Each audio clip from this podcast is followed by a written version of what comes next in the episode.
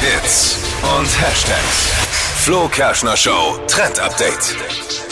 Face Wine. Das trendet gerade im Netz und dabei geht es nicht um das Weinglas, das man sich ins Gesicht schüttet oder Ah. um den Tag danach, sondern um die Top-Erfrischung für diesen Sommer, nämlich Weintraubenwasser. Das gibt es aktuell zu kaufen in so Sprühflaschen und das kann man sich eben ins Gesicht sprühen, um sich ein bisschen abzukühlen an so heißen Tagen. Und das soll unsere Haut eben nach der Sonne mit Vitaminen versorgen und für so einen ganz gesunden Glow sorgen. Gibt's aktuell in vielen Drogerien, also Face Wine oder auch Grape Water wird das auch genannt. Wieder was gelernt. Ja, Ne? Kategorie wieder was gelernt. Ich bin Abheften. selten Aber tut sprachlos. doch voll gut. Abheften, genau. Abheften. Wenn's heiß ist, Ja, und ja, ja, kühl ja, ist, ja. war ist Super. Doch nice. Ist super. Top-Tipp. Ich find's toll.